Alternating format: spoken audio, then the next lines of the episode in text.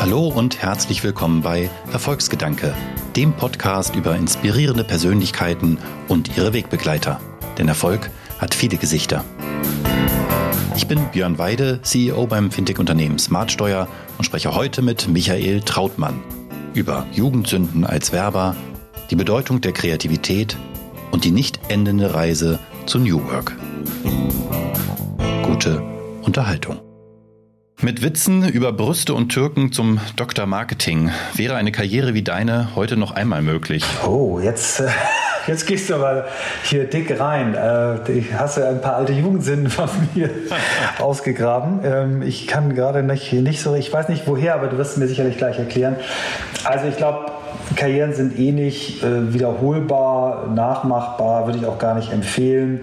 Ähm, ich glaube aber, dass die Möglichkeiten heute so einen ganz individuellen Weg äh, hinzulegen, seinen eigenen Weg zu finden, so gut waren wie noch nie zuvor. Ich sehe das insbesondere in der jungen Generation, die jetzt loslegt, bei meinen beiden äh, erwachsenen Söhnen, wie, wie viel die sich so trauen, Dinge zu machen.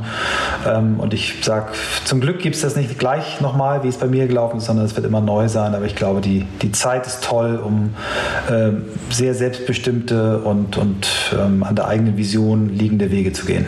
Gute Antwort, aber ich kann fast nicht glauben, dass du nicht weißt, worauf ich äh, angespielt habe, denn äh, es ging mir um den ersten Spot, den ihr für Mediamarkt gemacht habt, euren ersten Kunden nach der Gründung eurer gemeinsamen Agentur und das war Mediamarkt mit der Lass dich nicht verarschen Kampagne mit Oliver Pocher. Ich weiß es natürlich genau. Ach so, ich dachte schon. Ich hatte gehofft, dass du es nicht noch erzählst. Ja, natürlich weiß das. Ja, die Kampagne ist, äh, wäre wär aus heutiger Sicht so leicht nicht mehr möglich. Comedians dürfen sich, glaube ich, immer noch mehr trauen als, äh, als, als andere da ist das Political Correctness Ding noch, also wenn man so Arze Schröder, solche Leute anguckt, noch nicht ganz so äh, hart. Ähm, aber vielleicht ist es auch ganz gut so, dass das äh, heute gar nicht mehr ginge und wir auch ganz bestimmt heute so eine Kampagne nicht mehr machen würden. Damals ähm, ist das, glaube ich, noch gut durchgegangen. Wir waren damals mit dieser Kampagne in, in sechs Wochen lang vor Weihnachten in jedem deutschen Werbeblock. Ähm, das waren nicht, nicht nur diese äh, beiden sexistischen äh, Spots ähm, und du sprichst den einen mit den beiden äh, Türken an, ähm, wo wir uns quasi so ein bisschen über deren, deren Art lustig gemacht haben. Ich glaube, äh, Olli Pocher hat damals so in alle Richtungen ausgeteilt und ähm, deswegen, äh, weil da auch ganz viele, sagen wir normal, aus, äh, aus unserer Sicht hier normale Zielgruppen, äh, weiße äh, Deutsche, genauso ähm, äh, auch Männer ähm, verarscht worden sind, ähm, war das okay. Ne? Die, der, der Claim hieß, lass dich nicht verarschen, vor allem nicht beim Preis. Aber ich glaube, so, so eine Kampagne würden wir heute nicht wieder machen. Die ist ausgezeichnet worden. Ne? Und ich habe tatsächlich, nachdem ich sie auf YouTube jetzt nochmal gesehen habe, ich konnte mich auch noch daran erinnern, habe ich jetzt seitdem diesen Jingle auch wieder im Ohr, dieser, dieser Abbinder mit diesem Lass dich nicht verarschen. Also die war in jeder Hinsicht erfolgreich. Aber tatsächlich, ich kann mir auch nicht vorstellen, dass äh, heute, wenn man nicht ganz bewusst äh, damit spielt, sowas nochmal möglich wäre. Es gibt ja so ein paar Unternehmen, True Fruits und Co., die ganz bewusst auch diese Grenzen überschreiten. Aber ich nehme an, für so eher doch traditionelle Marken wie Mediamarkt käme sowas heute nicht mehr in Frage. Wie, wie hast du diese, diesen Wandel erlebt im Marketing? Weil ich mir vorstellen kann, dass das auch eine Einschränkung ist, mit der man als Werber leben muss, dass plötzlich die Wahrnehmung von dem, was gesagt werden darf in der Öffentlichkeit, äh, sich doch gedreht hat. Zu, zu, zu Recht wahrscheinlich, aber ähm, für Werber vielleicht ja durchaus ein, Hindernis. Ich finde es überhaupt nicht schlimm. Ich finde, ähm, sich innerhalb von äh, gesetzlichen äh, Rahmenbedingungen zu bewegen oder auch in Rahmenbedingungen von einem Konsens, den eine Gesellschaft für sich, so was Werte und Normen angeht, zu bewegen, finde ich überhaupt nicht schlimm. Ähm, ich bin froh, dass wir eine Diskussion haben, was in der Werbung äh, eigentlich noch geht und nicht. Ähm, insbesondere das äh, Bild von Frauen in der Werbung. Äh, Finde ich gut, dass da wirklich deutlich daran gearbeitet wird. Ich finde gut, dass wir auch darüber nachdenken, was wir unseren Kindern zumuten wollen. Ich finde es überhaupt nicht schlimm und finde es auch, empfinde das nicht als eine Einschränkung, die, die irgendwie da ist ganz im Gegenteil. Ich sehe da eher eine Chance, ähm, dass wir mit unserem Tun ähm, ja, einen Beitrag auch dazu geben können, dass der äh, Umgang anders und besser ist. Ne? Also wenn ich mir angucke, ähm, was so Gillette äh, gemacht hat, äh, da gab es ganz viele, die das irgendwie nicht gut fanden, aber ich fand es eine tolle Kampagne mit, mit dem Thema äh, für das Beste im Mann anders umzugehen. Ähm, ein, eine großartige Kampagne ähm, über viele, ja muss man sagen, fast sind mit Sicherheit im zweiten Jahrzehnt, vielleicht sind es schon fast 20 Jahre, DAF, ne? die ja im Prinzip diesen Insight haben, alle, alle Frauen sind schön und es kommt so ein bisschen auf den, auf den äh, Blickwinkel des äh, Betrachters an und äh, immer wieder neu aufgeladen. Und ich glaube, dass diese Kampagnen ähm, sehr viel Gutes getan haben.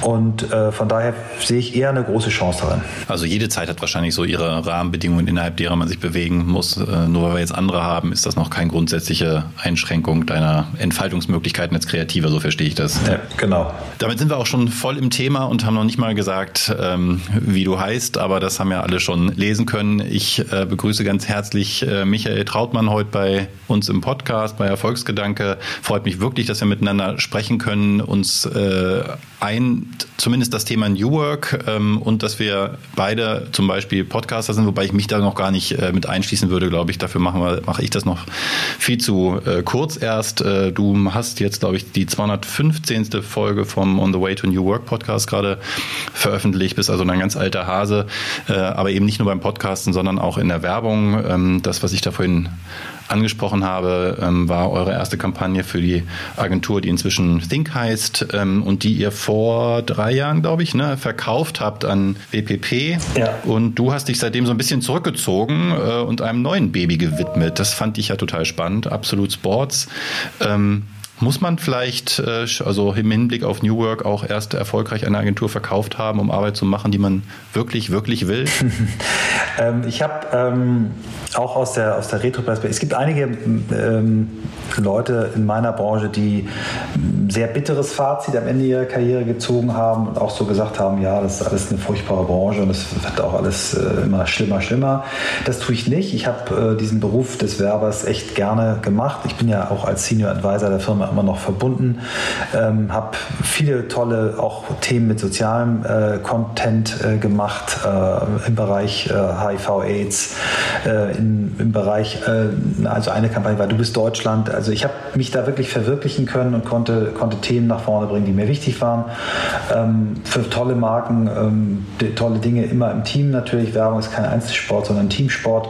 Und ich habe es gerne gemacht. Ich habe 2004 gegründet und das sind jetzt ja schon dann 16 Jahre her. Ähm, und ich glaube, da war so ein Punkt gekommen vor drei Jahren, den haben meine Partner noch besser erkannt als ich und auch früher erkannt als ich, der für mich so ein bisschen der Weg aus der operativen Verantwortung war. Hängt mit meinen Talenten zusammen. Ich bin nicht derjenige, der äh, eine Operation, die, die gut läuft, äh, am Laufen hält und, und vielleicht auch noch weiter verbessert, sondern ich bin eher jemand, der, der neue Dinge anfängt. Und das Thema Sport war bei mir in der Tat äh, viele Jahre auch schon bei Think äh, ein Thema, was mir am Herzen lag. Wir hatten auch einen Think Sport Ableger gegründet, noch nicht zur GmbH gemacht, aber gegründet und meine Partner haben gesagt, wir glauben nicht, dass in der aktuellen Situation das richtig ist, ein weiteres Fass aufzumachen. Aber wenn du Bock hast, dann nimm das doch raus, mach's mit äh, den Partnern, mit denen du möchtest ähm, und reduziert deine Zeit bei uns. Und das war damals ein großartiges Angebot, was ich gerne angenommen habe und habe dann den Moritz Fürste, der damals der Think Sport Chef war, eine große Karriere als Leistungssportler hinter sich hatte, also so zehn Jahre zu den mit dominierenden Gesichtern im Welthockey gehörte, zweimal Gold gewonnen hat, ähm, bei Olympia Welthockeyspieler war. Mit dem zusammen äh, habe ich dann die Entscheidung getroffen, wir gründen das aus und äh, weil wir beide ähm, Teamplayer sind, weil wir beide auch wissen, was wir können und was wir nicht können, haben wir dann noch einen dritten äh, dazugenommen. Man kann auch sagen, er hat uns beide dazugenommen, weil er der, sagen wir, noch viel erfolgreichere und erfahrenere in dem Bereich Sport war. Das war Christian Tötzke. Und wir haben eben vor drei Jahren, so April 2017 dann ähm, eine Firma gegründet, die Absolute Sports heißt. Ein Name, den es auch schon mal gab. Diese Firma unter gleichem Namen hatte Christian schon mal gut 20 Jahre zuvor gegründet. Äh, in diesem Markt sehr, sehr erfolgreich ähm, so Mass Participation Events gemacht. Er hat in Hamburg die Cyclassics äh, erfunden, also das weltweit erste innerstädtische Fahrradrennen für Pros und Amateure. Viel für den deutschen Triathlon getan und eben eine große Erfahrung in diesen Events. Und äh, die, die Starthypothese, die wir hatten, waren, dass, ähm, dass äh, in der heutigen Zeit es viel schlauer ist, eigene Assets zu schaffen, als, ähm, als Agentur, als Dienstleister zu arbeiten. Da, Christian hatte das über 20 Jahre bewiesen, dass das geht und haben dann uns einen Markt äh, herausgegriffen, an dem wir vorher sowohl er als auch Moritz und ich schon gearbeitet hatten, nämlich an dem Bereich Fitness, ähm, zu sagen, lass uns doch da mal ein Event schaffen, weil das ist die größte Sportart der Welt, wenn man nach Mitgliederzahlen geht und dort gibt es eigentlich kein Jedermann-Competition, keine Jedermann-Competition. Das war so die Geburtsstunde dann von, von High Rocks. Das ist das, was wir mit Absolut als Hauptthema machen, so ich sagen 95 Prozent unserer Zeit.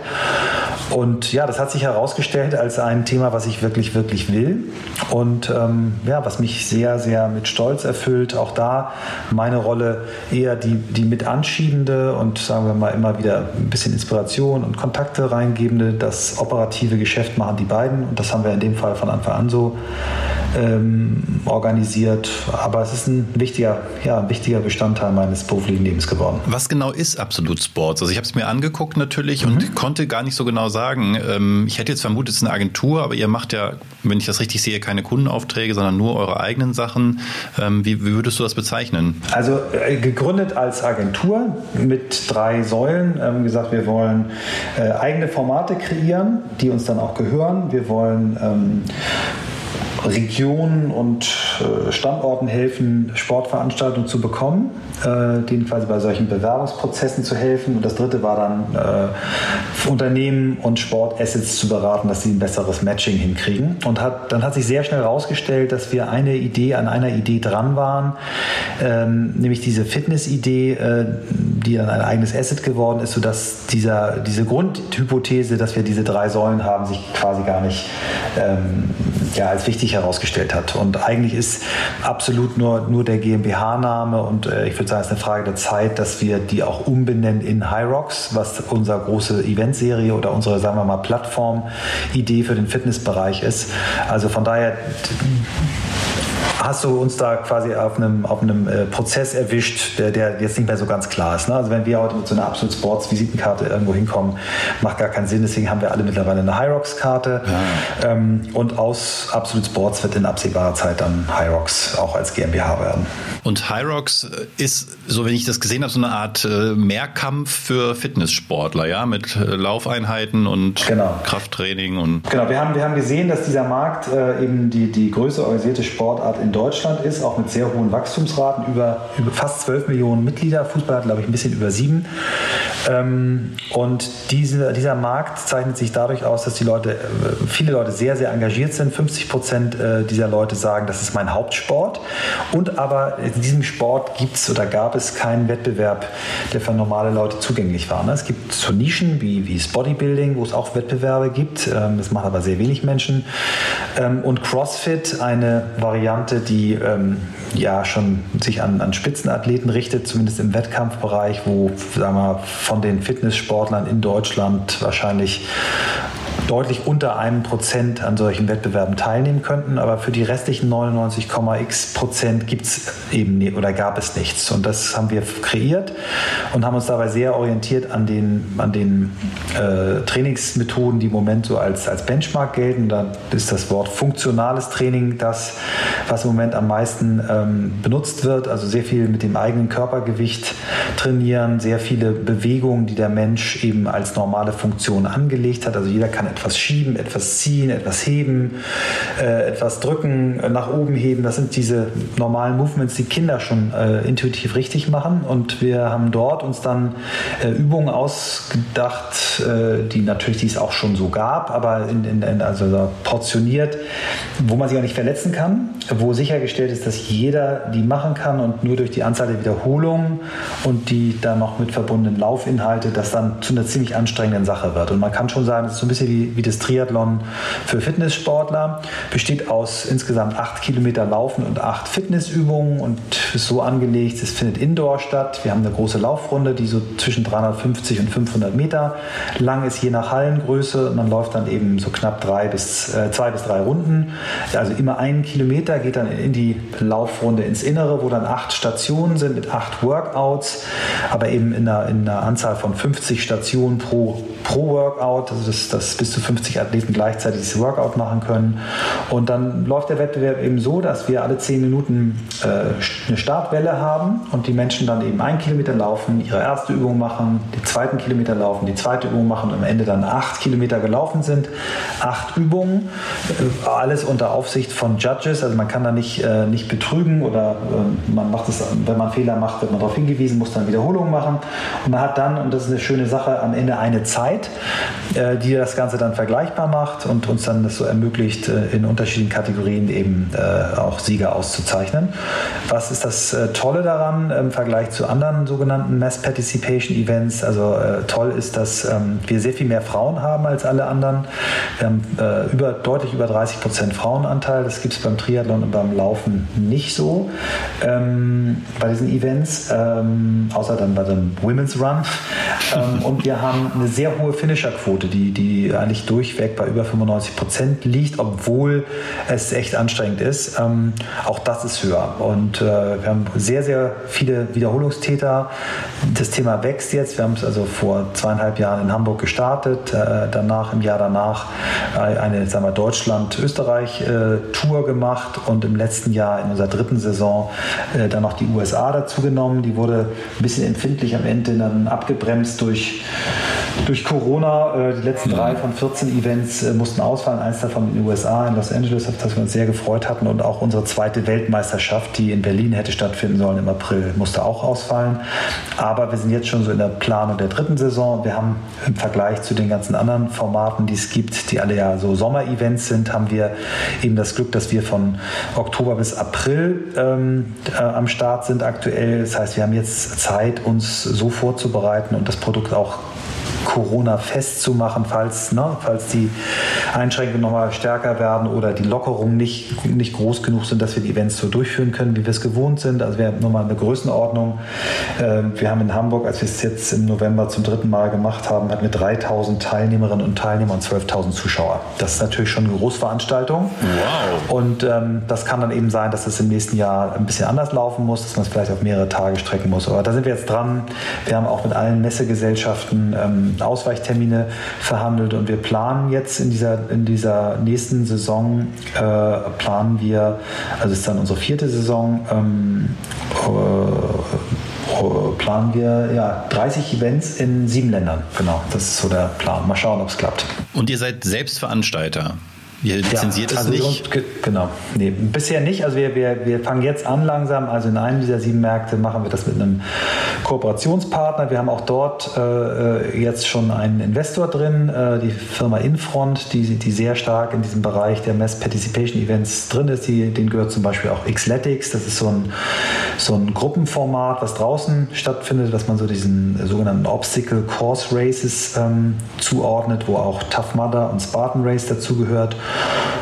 Und äh, da haben wir eine, eine quasi ähm, Schwesterfirma, die uns da in, in, in UK ähm, quasi hilft. Und es wird, ein, sagen wir, wenn wir weiter wachsen, eine Mischung aus eigenen äh, Ländern geben. Also USA machen wir selbst, äh, Kanada machen wir selbst, aber wenn wir dann irgendwann wahrscheinlich auch noch nach Südamerika und Asien gehen, ist das sehr wahrscheinlich, dass wir das mit Lizenzpartnern machen, genau. Und das Geschäftsmodell wäre aber dann bisher klassisch über die Anmeldegebühren der Teilnehmer? Mhm, also das ist ein Teil, äh, ist natürlich Anmeldegebühren, klar, Startergebühren. Das zweite ist äh, Sponsoren. Ähm, das ist ein Feld, wo, wo wirklich viele Firmen sich gerne äh, positionieren, weil diese Zielgruppe der Fitnesssportler wirklich ähm, interessant, das sind interessante Menschen, das sind tolle Menschen, sehr motivierte Menschen, die auch durchaus Spaß an Konsum haben, auch an Nachhaltigkeit Spaß haben. Also es ist eine Zielgruppe, die sich viele wünschen und von daher sind Sponsoren so der zweite Revenue Stream. Das dritte, was sehr spannend ist, ist, wir haben ein Lizenzmodell, wo wir quasi Fitnessstudios ähm, äh, ermöglichen, quasi eine Lizenz zu zeichnen.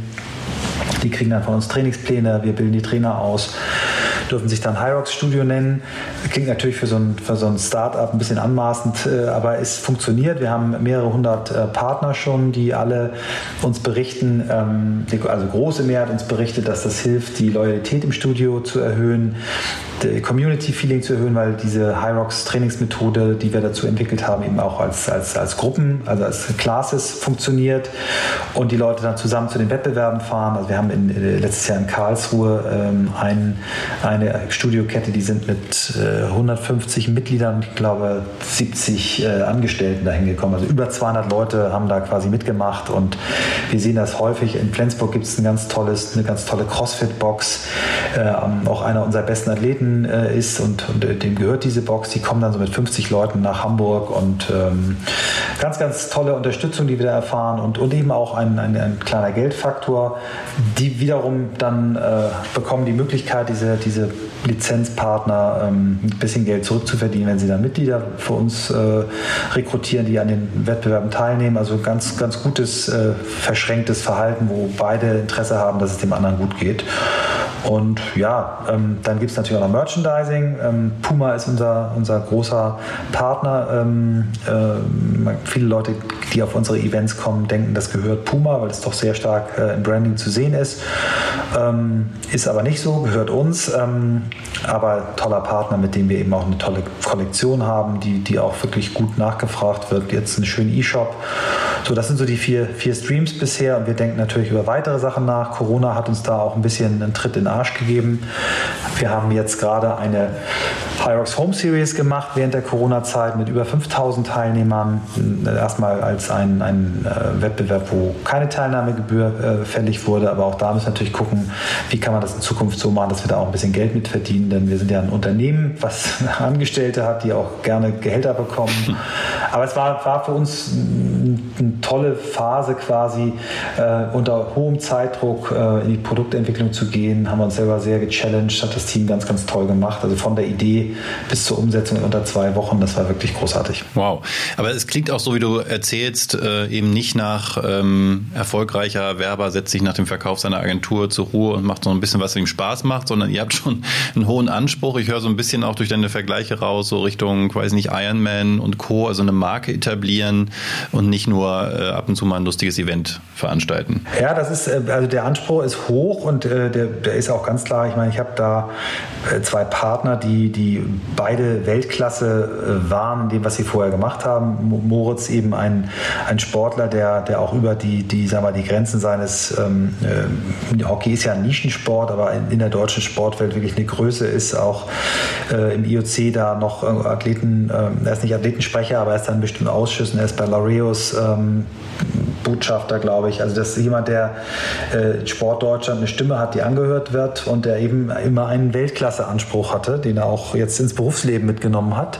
Und Christian Tötzke, der damals seine erste Firma ähm, verkauft hatte und dann nochmal weiterverkauft wurde, und der saß dann zum Schluss bei Ironman im weltweiten Board ähm, als äh, Chef für Business Development und Country Manager Deutschland und eben immer auch diesen Ehrgeiz hatte, Dinge zu schaffen, die, die äh, um die Welt gehen können. Und mhm. von daher habe ich das große Glück, dort äh, mit zwei Partnern zusammenzuarbeiten, die diese, diesen Anspruch eben haben. Und äh, ich hatte in meiner bisherigen ähm, beruflichen äh, Reise eben auch die Chance, für Weltklasse-Marken zu arbeiten. Und, und wir glauben, so diese, diese Mischung aus uns drei, dass die ganz gut funktioniert. Wobei ich ganz klar sage, ich bin da die, äh, ganz klar die, der, der äh, Wingman für die beiden, ähm, die, die das operativ wirklich toll treiben.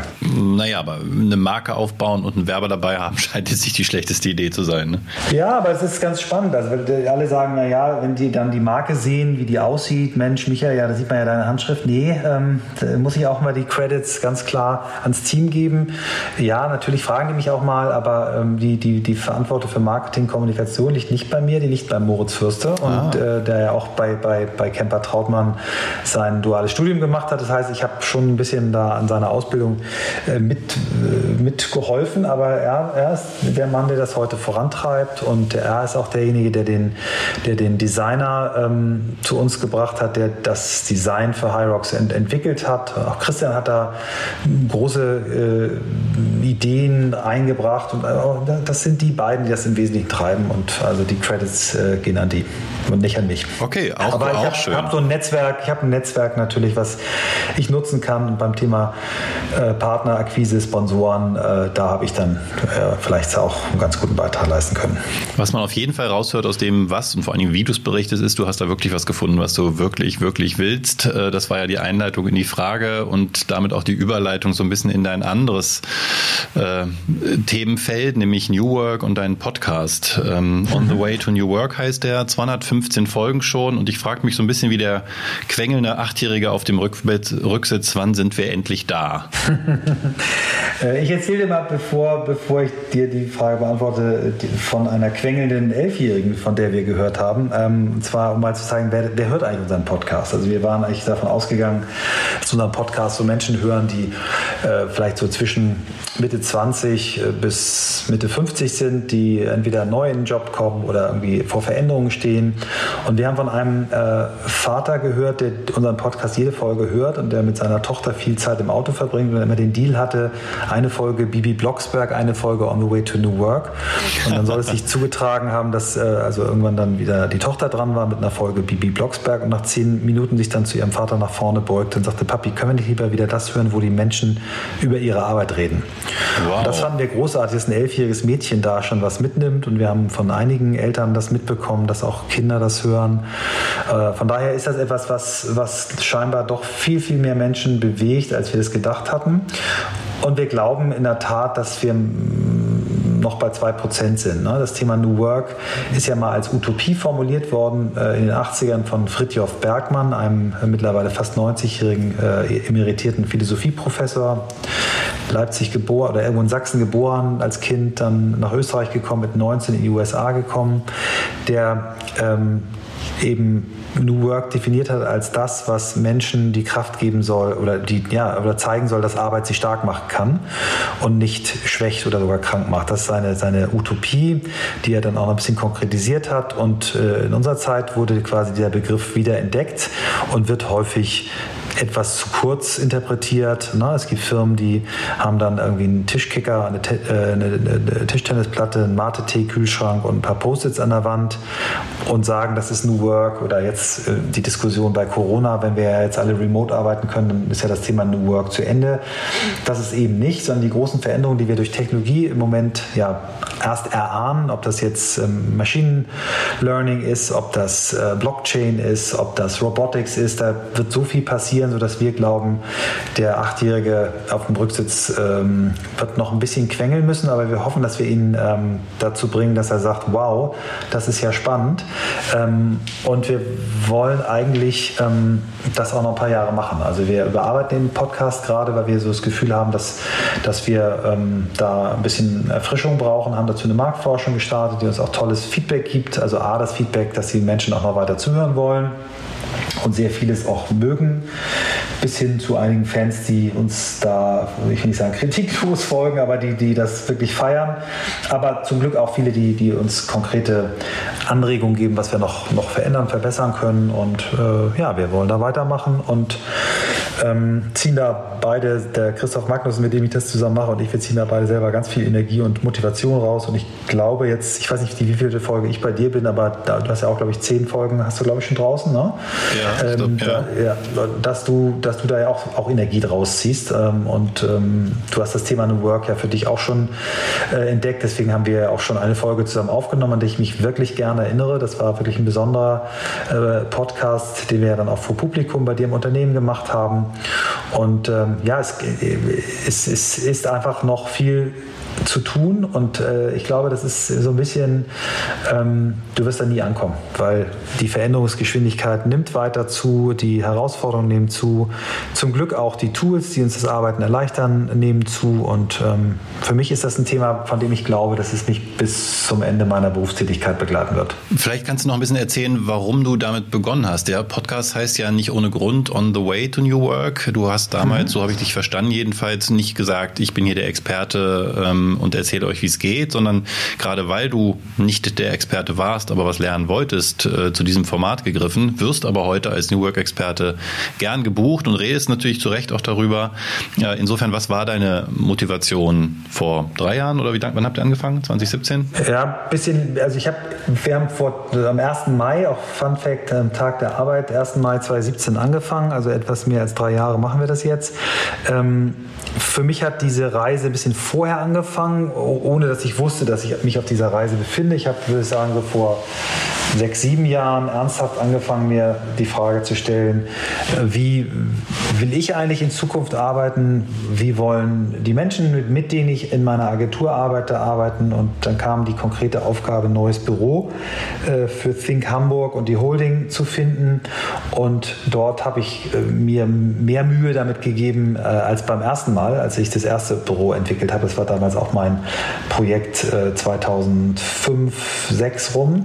Und und ähm, habe mich dann angefangen, wirklich damit intensiv zu beschäftigen und bin auf unglaubliche Case Studies gestoßen, auf, auf tolle Artikel, auf Studien, die alle äh, mir gezeigt haben, wie viel Potenzial ähm, in dem Thema eigentlich schlummert. Und dann gab es eine schicksalshafte Begegnung mit Christoph Magnussen, der damals uns quasi beraten hat, ähm, äh, aus dem sag mal, äh, analogen Zeitalter äh, der E-Mail ähm, mit E-Mail plus PDF äh, hinzukommen in, in Arbeiten in der Cloud, ähm, Umstellung auf G Suite ähm, und aber damit verbunden auch, wie arbeite ich eigentlich anders, wenn ich in der Cloud arbeite. Und äh, Christoph und ich haben dann bei einem gemeinsamen Frühstück in, in Lissabon, wir sind beide Mitglied bei einer äh, Unternehmerorganisation, einer weltweiten, die Entrepreneurs Organization heißt. Da fragte er mich dann, Michael, du, ähm, jetzt habe ich dir ein bisschen geholfen bei dir, jetzt brauche ich mal deine Hilfe und er wollte eigentlich so ein bisschen äh, über seine Firma, die eben diese, diese Software-Einführung, New Work-Projekte gemacht hat, wollte so ein bisschen mit mir über seinen, seinen, seinen Purpose reden.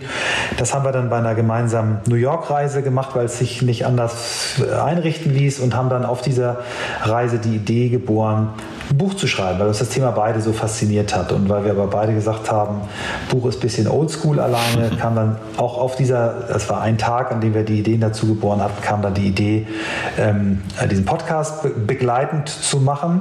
Und das Lustige ist ja manchmal so, wie, wie kommt es dann zu so einem Namen? Christoph ist auch auf YouTube sehr aktiv, hat dann damals unsere Reise auch äh, dokumentiert, filmisch und hatte dann ähm, für die Facebook-Variante des Filmes, wo man ja immer mit, mit Untertiteln arbeitet, äh, den Satz ausgesprochen, on the way to New York, weil er sich in der Airbus-Toilette, glaube ich, gefilmt hat. Und dann hat er aus Versehen unten in den, in den, in den Untertiteln, in den Unterzeilen geschrieben, on the way to New Work statt on the way to New York. Und das habe ich dann gesehen, habe gesagt, das ist ein kleiner Fehler, das ist aber ein geiler Fehler. Und ich glaube, das ist so ein bisschen der Arbeitstitel für unser Buch und das könnte der Titel für den Podcast sein. Und dann haben wir irgendwie gemerkt, es, es ist eine Reise, es ist wirklich eine Reise. Wir haben jetzt in drei Kontinenten diese Gespräche geführt. Ähm, fast alle eben immer ähm, auch mit Menschen im selben Raum sitzen. Jetzt haben wir durch die Corona-Zeit natürlich auch das äh, Thema Remote für uns, für den Podcast entdeckt. Und ähm, ja, wie wir das beide ja jetzt gerade hier so fühlen, funktioniert das eigentlich auch ganz gut. Ja, ich, wir hatten es im Vorgespräch ja schon. Ich finde es fast erstaunlich, wie schnell man in so einer schönen Gesprächsatmosphäre ist. Aber ich muss noch was anderes fragen. Und zwar, wenn du diese Reise die Reise zu New Work nicht erst 2017, sondern schon 1993, glaube ich, wenn ich das deinem Lebenslauf mhm. richtig äh, entnehme, hast du mit Arbeiten begonnen quasi. Wie anders wäre deine Karriere verlaufen? Ich neige dazu, äh, diese Reise für mich persönlich äh, eben deutlich weiter zurückzudatieren. Und, und äh, 93, als ich äh, angefangen habe als Unternehmensberater, gerade eine Promotion im, im, im Bereich Ökomarketing gemacht, wo ich heute mir sage, Mensch, hättest, wärst du da mal dran geblieben. ähm, aber ich bin ja noch, noch so jung, kann ich immer noch wieder zurückkehren zu dem Thema. Auf jeden Fall. Und da kam dann bei mir der, der Einstieg in die klassische Unternehmensberatung und ich habe damals eines meiner ersten Projekte für die Porsche AG gemacht, äh, sehr stark im Bereich Kaizen. Und das ganze Thema Kaizen ist ein, ein Treiber eigentlich auch für, für die New Work-Thematik. Äh, agiles Arbeiten, all das ist da mit, mit entstanden. Ähm, von daher ist so, ich zitiere da immer, ich weiß, viele Leute rollen dann immer äh, mit den Augen, wenn man, wenn man Steve Jobs bemüht. Aber dieses Connecting the Dots ist, finde ich, ein schönes Bild, was er selber mal für sein Leben benutzt hat. Und ich kann heute sehr viele ähm, Stationen und Erlebnisse in, meinem, in meiner beruflichen Laufbahn eigentlich doch so, zu, so verbinden, dass ich sage, äh, es gibt, natürlich gibt es die Verbindungslinie äh, Marke. Ja, ich habe immer irgendwie mit Marken mich gerne beschäftigt. Ich habe auch immer mich gerne, ähm, das Autothema war eins, das mich viele Jahre beschäftigt hat oder eigentlich immer noch beschäftigt. Äh, und es hat mich immer beschäftigt, ähm, wie arbeiten eigentlich Menschen zusammen. Ich habe, als ich dort in dieser Unternehmensberatung anfing, relativ schnell danach gesagt, ich glaube, unser Recruiting-Prozess ist nicht so konkurrenzfähig, wenn wir wirklich die Leute haben wollen, die äh, zu McKinsey sonst gehen. Und dann kriegte ich sofort den Hut aufgesetzt, dann mach du doch mal den Recruiting Director.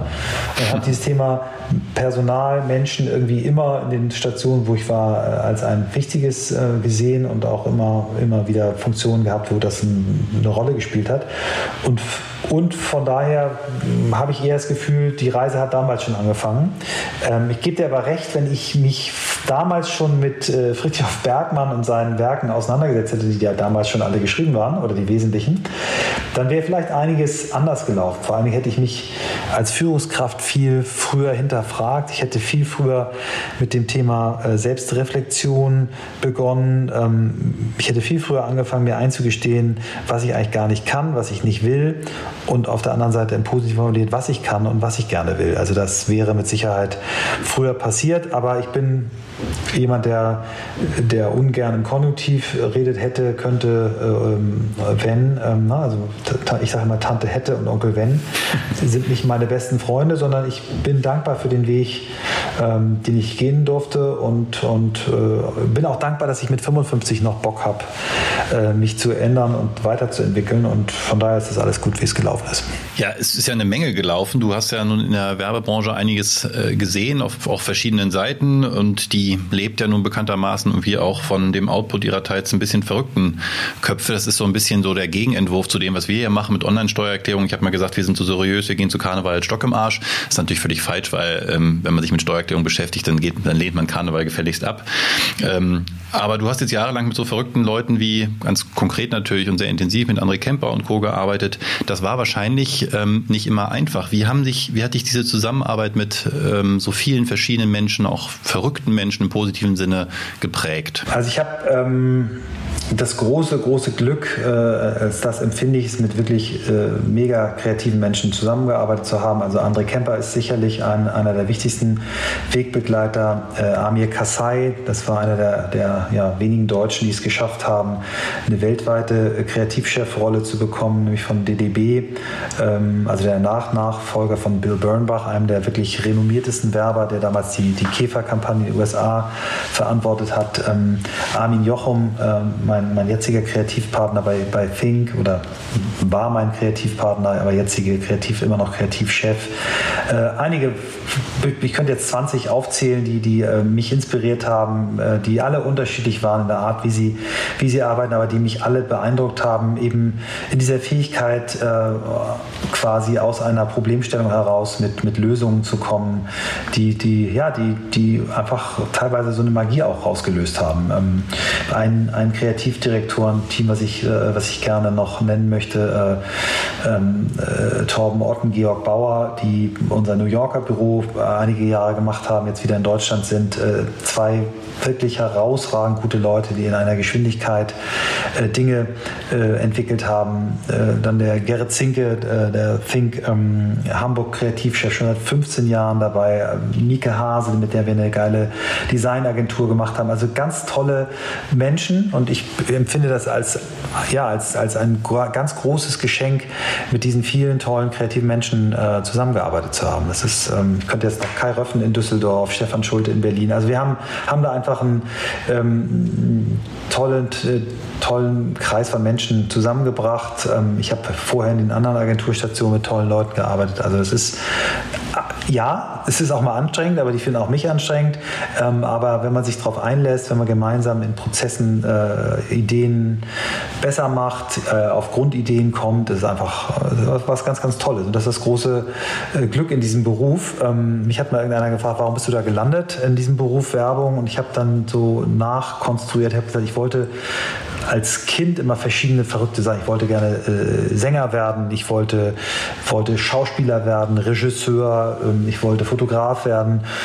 Architekt war auch mal ganz kurz so auf meinem Zettel. Und ich habe gesagt, äh, all diesen Berufen, für die ich wahrscheinlich nicht genug Begabung äh, hatte, bin ich über den Beruf des Werbers ganz, ganz nah und habe dort äh, Kontakt mit diesen Leuten, durfte mit diesen Leuten zusammenarbeiten und, und das, das macht so die Magie aus. Und ähm, ich habe dann eben auch in den, ich war ja dann mal ein paar Jahre auch auf Kundenseite bei Audi, äh, insbesondere auch die Zusammenarbeit mit den kreativen Menschen dort geschätzt. Und die Kreativen in einem Autoladen sind Designer, sind Ingenieure ähm, und ja, ich glaube, Kreativität ist, ist the most underrated ähm, talent uh, in the world, weil ich glaube, dass Kreativität wirklich den Unterschied macht und ähm, das ändert sich aber. Was ändert sich? Dass Kreativität eben äh, underrated ist. Ne? Also es wird immer mehr erkannt, äh, dass die kreativen Menschen die sind, äh, die die Welt verändern. Ne? Also dass eben und der Begriff des Kreativen eben auch ein bisschen weiter gefasst ist und dass, dass man, wenn man als Unternehmen ähm, wirklich herausragende Dinge hinbekommen möchte, dass äh, kreative Menschen, ich sage nicht, kreative können es nicht alleine, ne? die brauchen auch Kaufleute, die brauchen Menschen, die organisieren können, die umsetzen können, aber äh, Kreativität ist, eine, ist eine, ein ganz großer Differenziator. Äh, es gibt einen Grund, warum, warum Apple Apple geworden ist und Dell Dell geworden ist. Ähm, und äh, das hat auch ganz viel mit Kreativität zu tun. Ich rede wahnsinnig gerne über das Thema, weil ich selber noch keine klare Antwort habe, aber insbesondere in der Bildungspolitik ähm, gibt es ja durchaus einen ich will nicht sagen Gegentrend, weil er nicht bewusst als Gegentrend formuliert wird, aber es gibt eine große Tendenz aufgrund äh, der Themen Digitalisierung, ähm, Fächer, den Fächerkanon zu überprüfen. Ähm, und gerade jüngst wieder einen Artikel bei LinkedIn gelesen, schafft Latein ab und macht dafür einen Programmierkurs. Und mir selber, der ich ja Informatiker bin von der Ausbildung her und immer noch Nerd in meinem Herzen, ähm, mir tut das trotzdem weh, weil ich denke, dass tatsächlich, so wie du sagst, Kreativität am Ende gewinnt und nicht so sehr die Fachlichkeit Fähigkeit, die man dann versucht, vermutlich in der Grundschule schon durch Programmierkurse den Kindern beizubringen. Ich sehe es noch nicht so positiv wie du, dass Kreativität gerade äh, ein Trendthema ist, das äh, sich durchzusetzen beginnt, wenn ich gleichzeitig sehe, dass Musikunterricht, Kunstunterricht, Sportunterricht in den Schulen leidet zugunsten ergeblich so wahnsinnig wichtigen Fachfächer. Wie guckst du mit zwei ja schon erwachsenen eigenen Kindern da drauf? Was würdest du denen mitgeben? Studiert Informatik oder studiert Design oder Kunst? Also ich, ich glaube, äh, es ist gut, wenn, wenn äh, Kindern, die da zu früh ein Interesse spüren, ähm, die Möglichkeit gegeben wird, programmieren zu lernen. Ich halte nichts davon zu sagen, das müssen aber alle können. Ne? Also ja, ich glaube, ähm, jemand, der, der in einem Berufsfeld arbeiten möchte, ähm, wo Programmierung eine Rolle spielt, der, der sollte da zumindest die, die, die Schnittstellen kapieren. Ja, jemand, der aber ganz früh weiß, ich möchte gerne ähm, mit Menschen arbeiten, äh, im psychologischen Umfeld, weiß ich nicht, ob der jetzt dann unbedingt mit sieben schon einen Programmierkurs machen soll. Ich bin, äh, ja, ich sehe auch im Bildungssystem ganz viel äh, noch im Argen liegen und ich glaube, das Bildungssystem ist der Hebel, wo wir, wo wir eben dieses Thema Kreativität früher greifen müssen. Ich habe neulich im Podcast äh, jemanden gehabt, oder Christoph und ich, Steve Chapman heißt er, der hat eine so herzerreichende Geschichte erzählt. Er hat erzählt, als er in der Grundschule, ein Engländer, so ein bisschen jünger als, als ich, als er in der Grundschule war, wurde er von seinen Lehrern gefeiert, ähm, weil er schon äh, Autor war, Designer und DJ. Ne? Und die haben ihn wirklich, haben dieses Talent gesehen. Und dann ist er in die, in die Mittelschule gekommen und dann haben die gesagt, du bist zu langsam, du musst dich mehr anstrengen und all dieses komische andere ist dein Hobby, das interessiert uns nicht. Ne? Also mhm. wie Kindern dann das, was man schon früh erkennen kann, genommen wird. Und ich glaube, ähm, wenn man jetzt mal nicht sagt, Kreativität äh, ist das Einzige, äh, sondern man sagt, Talenterkennung und, und, und Menschen die das Möglichkeit geben, diese Talente auszuleben zu kreieren. Das sollte im Bildungssystem früher äh, gegeben sein. Und dazu gehört für mich auch, und ich kenne ja auch Kinder, die, die ganz früh schon eben diesen Drang haben, Dinge zu, ne, Geräte auseinanderzubauen, wieder zusammenzubauen. Ähm, da, auch denen sollte das gegeben werden. Ne? Ein anderer Gast von uns, auch eine Folge, die jetzt erst kommt, äh, Wilfried Beek, ähm, der eben ganz früh gesagt hat, ich, ich will da was entwickeln, ich will was machen. Der hat dann Intershop mitgegründet, ähm, hat ganz eng mit Steve Jobs zusammengearbeitet, hat vorher quasi Next Computer äh, in, in, Europa importiert und hat mitgeholfen, irgendwelche mathematischen Operationen äh, am Mac besser zu machen. Und der war, der war einfach so ein Script-Kit und äh, hat sich das eben alles selber erarbeitet. Und ähm, wenn man sieht, äh, da gibt es ja auch tolle, tolle Bücher drüber ähm, von Malcolm Gladwell, dieses Buch über, über Höchstleistungen, warum eben ähm, Bill Gates äh, die Chance hatte, das zu werden, was er ist, ne? weil seine Mutter irgendwo an einem Großrechner ähm, äh, Zugang hatte und äh, Bill Gates und seinen Freunden ermöglicht hat, da ganz, ganz früh dran zu arbeiten. Und ich finde ähm, äh, immer wieder dieses, dieses nach Talenten suchen, nach Neigung suchen, Kindern äh, zu erlauben, sich auszuprobieren, das ist das, was das Bildungssystem schaffen muss und nicht dieses, äh, ihr müsst aber alle das Gleiche lernen und das auch noch auswendig. Das, das glaube ich, muss, muss, muss sich verändern. Nun hast du es ja trotzdem zum Kreativen geschafft, auch mit unserem äh, vielleicht etwas antiquierten Bildungssystem. Was war für dich die, der Auslöser oder die, die Chance, da ein Talent auch tatsächlich ähm, zu stärken? Also da, da, da war, glaube ich, unterbewusst mein, mein Vater ein Vorbild für mich. Mein Vater war Marineoffizier, hat sehr gehadert damit, weil er aus so einer, aus einer Soldatenfamilie kam und hat ähm, dann sehr früh, äh, also in meinem Alter mit 55 quasi als, als äh, Offizier, der sehr viel zur See gefahren ist, als Kommandant, dann irgendwie so eine Frühpensionierungsregelung genommen und hat dann angefangen zu malen und äh, durchaus Talent gehabt. Der ist äh, im November gestorben, aber der hat eben dieses Talent dann als Hobby ausgelebt. Und ähm, ich habe irgendwie gemerkt, äh, unterschwellig glaube ich, dass, dass es nie zu spät ist, Kreativität zu erkennen und auszuleben. Und ich glaube aber, ich habe zum Beispiel irgendwann entdeckt, dass ich wahnsinnig gerne äh, fotografiere. Ich habe das als Kind schon mal angefangen mit 14, ein eigenes Fotolabor gehabt, ist wieder verschüttet worden. Ich, ich glaube, äh, wir, wir, wir, wir tun gut dran als Eltern und als Lehrer, diese Neigung zu erkennen und unsere Kinder ähm, eben in ihren Talenten zu stärken und zu fördern und sagen, guck mal, ich sehe da was, das macht dir doch Spaß, willst du das nicht nochmal mehr ausprobieren?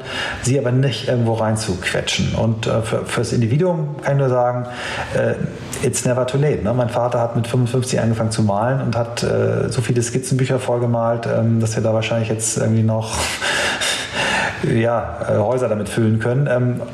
War der jetzt ein Weltstar? Nein, war er nicht, aber der hat das äh, toll gemacht. Er hat sich selber dort verloren und gefunden zugleich. Und, und das finde ich eben das Entscheidende, dass, dass du äh, überhaupt irgendwann merkst, was ist es. Und ich finde es schöner, wenn man nicht erst 55 werden muss, aber ich finde es toll, es auch noch mit 55 entdecken zu können. Auf jeden Fall, wobei du ja deinen Vorsatz, Klavier spielen zu lernen, auch so nicht geschafft hast umzusetzen, wenn ich das richtig nee. verfolgt habe. Also irgendwie fehlt uns im Alltag scheinbar doch die Zeit, diese Kreativität, äh, dieser Raum zu lassen. Und ich ich, glaube, ich habe ja. die Geschichte vielleicht sogar in dem Podcast mit dir, als du in Hannover warst, äh, erzählt. Aber für mich ist die echt prägend gewesen. Management, ein Management Offsite, 40 Manager äh, und wir haben gemeinsam Lego gebastelt, ähm, mhm. um wieder kreativ sein zu lernen, so ein bisschen und aus unseren gewohnten Denkstrukturen auszubrechen. Vielleicht wäre es billiger, wenn wir alle nochmal ein kreatives Hobby hatten. Ich habe das mit zum Anlass genommen. Auch bei mir war es die Fotografie äh, wieder aus dem Keller zu holen, neue Kamera zu kaufen und jetzt nach Möglichkeit auch immer eine dabei zu haben.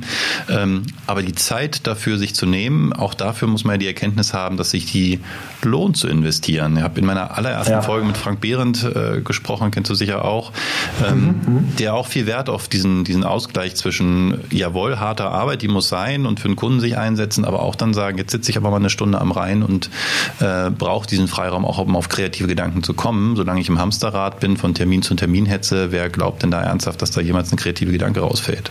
Absolut, absolut. Das ist, das ist die große Lebensaufgabe. Ähm, äh, das Schöne ist eben, wenn du in einem Job bist, wo Kreativität gefragt ist, ist, die, äh, ist, ist das leichter. Also für mich war das immer leicht, ähm, das äh, zu machen, diese, diese Ader ähm, rauszulassen, auszuleben für jemanden, der, der in seinem meinem Job eben äh, eher hart an den Zahlen arbeitet, ist das schwieriger, aber ich erkenne immer mehr, die das eben auch sich trauen, ne? die irgendwie Steuerberater, Wirtschaftsprüfer sind, aber trotzdem kreatives Hobby haben. Und Ähm, Kreativität kann, äh, ich, ich glaube auch, dass man in deinem Beruf kreativ sein kann. Ne? Also ich glaube, allein wie ihr daran gegangen seid, euer, euer Produkt äh, zu erfinden, da, da, gehört Kreativität dazu. Ne? Benutzeroberflächen, Prozesse. Ähm, Kreativität geht überall. Und zu sagen, ich bin nicht kreativ, heißt, ich, ich atme nicht. Also es ist aber nicht richtig. Jeder Mensch hat, hat Ideen, jeder Mensch hat etwas Kreatives. Das ist ein schönes, sehr, sehr schönes Schlusswort. Für dich vielleicht auch nochmal der Anreiz, über das Klavierspiel nochmal nachzudenken. Ich selber habe vor vier Jahren wieder Unterricht genommen. Das fühlt sich ein bisschen komisch an als Erwachsener, aber es äh, gibt einem sehr viel. Ich kann dafür nur Werbung machen. Ähm, Herzlichen Dank, dass du da warst und viel Werbung auch für äh, den Beruf des Werbers und für Kreative gemacht hast. Können wir, glaube ich, alle zusammen gebrauchen. Ich danke dir herzlich für deine Zeit und hoffe, wir hören und sehen uns vor allen Dingen auch im echten Leben mal irgendwann zu anderer Zeit wieder. Michael, vielen Dank. Ich danke dir, lieber Björn, und wir sehen uns wieder ganz sicher.